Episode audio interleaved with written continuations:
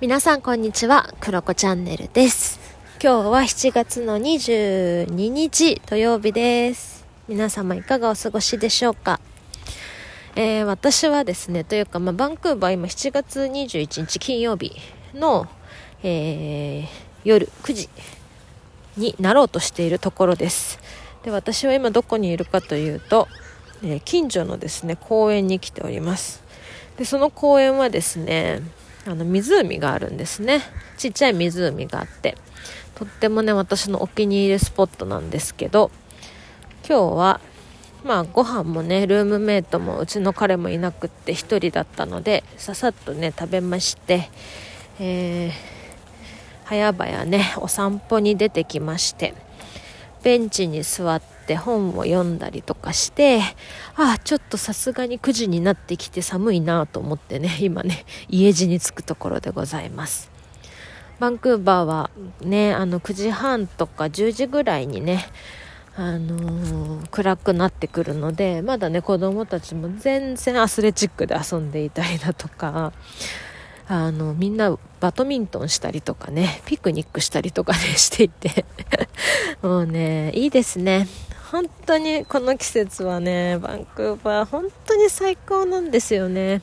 もう私はね、もう毎年ね、バンクーバーに恋に落ちます、この季節は。本当に素敵。もう皆さんにぜひ来てもらいたいなって思う季節です。うん。本当に素敵ですね。もうなんかそれしか出ない。何が素敵って、この自然がたくさんあるのもそうなんだけど、みんながね、もう夕方ぐらいからね、ご飯を持ってきて食べてたりとか、子供たちが遊んでたりとか、イチャイチャしてるカップルがいたりとか、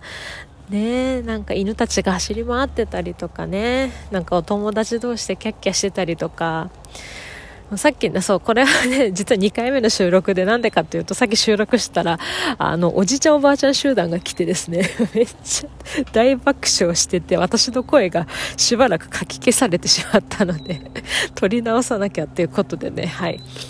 撮り直してるんですけど、まあそんな感じでね、みんなすごいハッピーにね、過ごしていたりするので、いやー、本当に最高だなーっていうふうに思っております。というね、バンクーバー自慢は ここまでにして、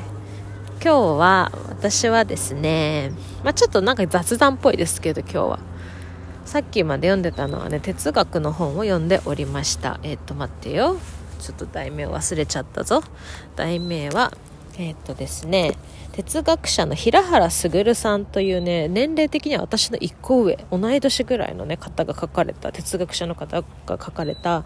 毎日の悩みを解決できる哲学思考、自分で考える練習っていうね、本をね、図書館で借りてきて、読んでいます。まだ冒頭ぐらいしかね、ちょっと読めてなかったりするんですけど、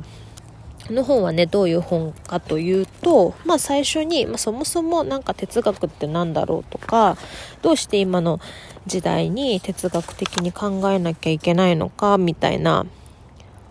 話、まあその魅力とかね、そういったのが、えー最初書かれてて、そのため、その後に、まあ、考えるための哲学史というところで、まあ、考えるために必要な、まあ、知っておくと面白いよみたいな、あの、哲学史のお話、そして近代哲学から私たちへっていうところで近代哲学のお話お話とかもね、え書かれていて、で、最後に、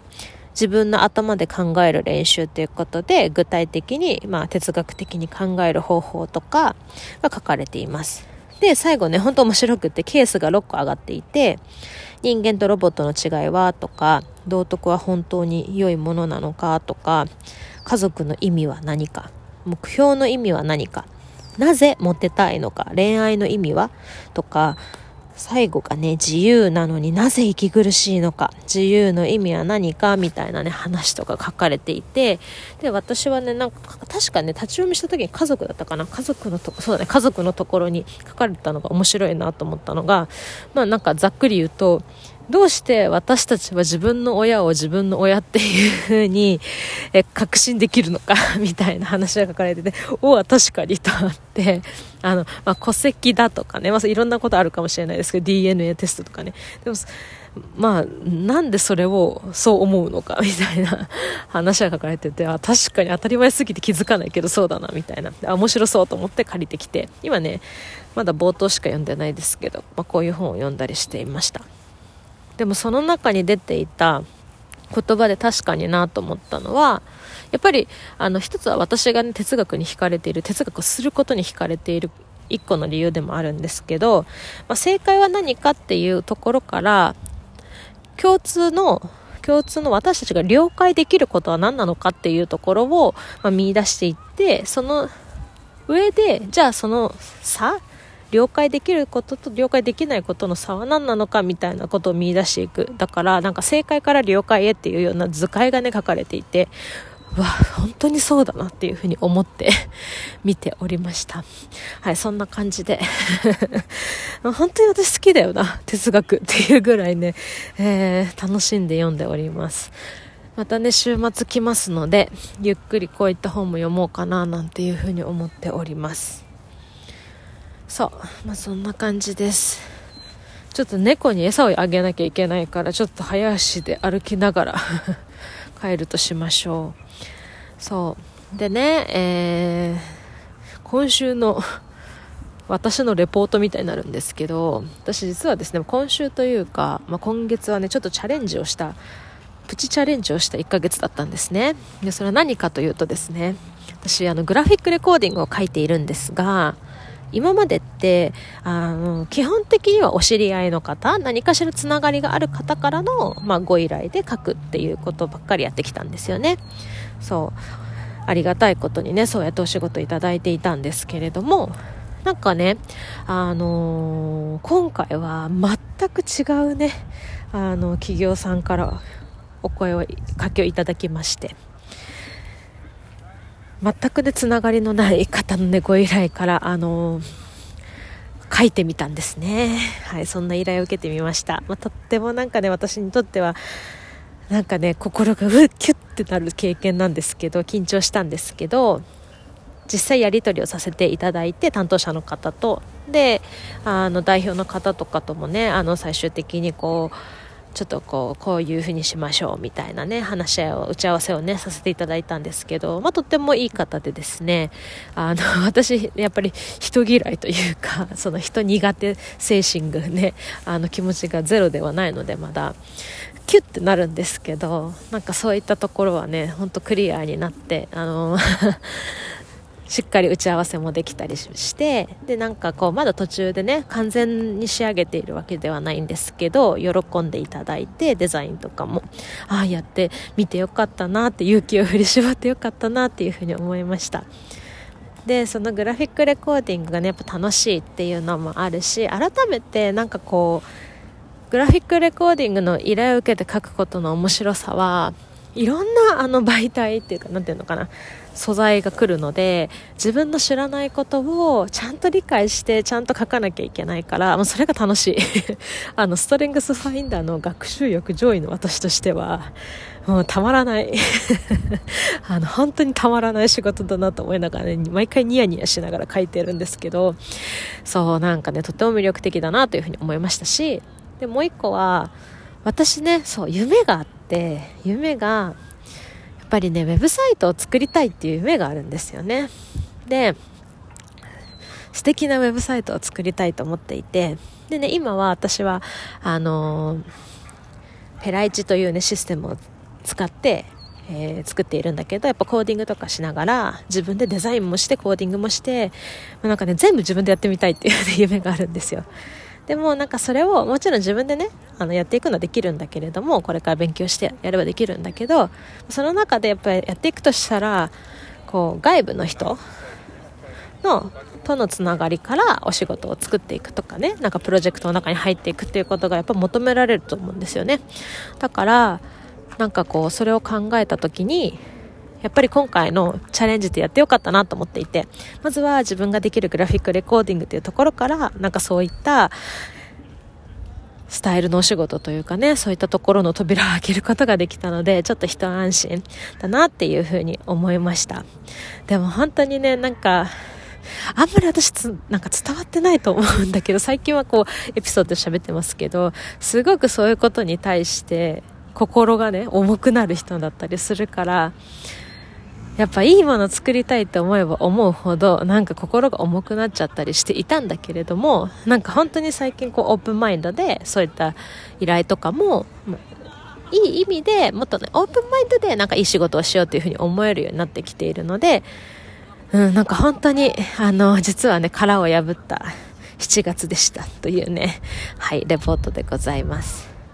でなんか今回のグラフィックレコーディングだけじゃなくてなんかね最近本当ねなんかこういろんなひょんなつながりから全然こう今までつながりがなかった方とかとお話をさせていただいたりだとか音声配信から声をかけていただいたりだとかなんかグラフィックレコーディングから声をかけてもらうみたいなことがなんか増えていてなんかすごい嬉しいなっていうふうに思っています。で私はすごくだから発信とかも今まで苦手というかあんまり好きじゃなくってこんな音声配信してて何言ってんだよって感じかもしれないですけど結構なんか心が重くなるというかあんまりこう前に出るのが好きじゃないなと思っていたんだけどでもあなんかこれが発信なんだなというふうに思って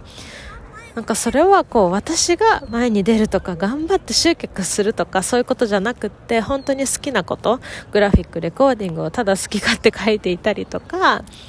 なんかこう音声配信でベラベラ喋ってたりとかもう本当のそのままの私を出していたらなんかつながった人たちが最近たくさんいてああなんかこういうのが私らしいくある発信なんだなっていうことが分かったっていうね、経験でした。そう。そんな感じです。そしてね、あの、そうそう、哲学的雑談ルームやってるゆかりんが、まあ、ゆかりんはめっちゃインスタとか、まあそういうの得意だったり好きだったりするけど、私も好きじゃなくてね、なんか、ライブとかも全然やってなかったんだけど、まあ、ゆかりんにね、触発されてね、の、今ね、ライブとかをゆかりんとやってたりするんですよね。もうそれもね、なんかね、マジ、マジでドキドキしながらやっていたりするんですけど、いやでもね、ありがたいことにゆかりんがやりましょうとかって言ってね、あの、引っ張ってくれるので、まあなんか、できてるなっていうふうに思います。うん。なんか、私らしくね、発信できる等身大のなんかね、こう、作り込みじゃなくて漏れ出る何かがね、こう、発信できたらいいなっていうふうに思ってます。はい、そんな感じでございます。ああ、今日もいい一日だったな、今日も一日頑張ったな、私。っていう感じで今湖のね、ほとりに立っております。仁王立ちしております。はい、なんか本当にいい一日だったな。いい習慣だったな。頑張った、私。うん。よきよき。そんな1週間ですね。はい。ということで猫もお腹を空かせてると思いますので帰りますかね。こんな感じかな。皆さんの1週間はどんな1週間でしたか？楽しかったですか？大変なこともあったのかもしれないですね。うん。ぜひ土日はゆっくり休んでください。暑いでしょうしね日本は。私もゆっくり休もうと思いますし明日は花火大会があるそうでまあ席取りをしてまでね、えー、私は見ることはないとは思うんですけど、まあ、お散歩がてらね歩きながら花火見れたらいいかななんていうふうに思っております。はい。おなんかめちゃめちゃすごいボリュームで、あのー、音楽を聴いてる人がいますね。はい、まあ、こんな感じでバンクーバーのはい公園は自由でございます。いやー素敵。もうまだまだめっちゃ人がいます。いや全然みんな 帰らないんだな家にな。いや外の方が涼しいからだよね。そりゃそうだな。いやーいいですね。あらこっちではギターを弾いてるおじちゃんがいますね。あらいいですね。いいですね。いいですね。はい、ということで、なんか終わりどころがわからなくなってしまいましたけど、私はゆっくり歩いて帰ります。はい。ということで皆さんも素敵な週末をお過ごしください。バイバーイ。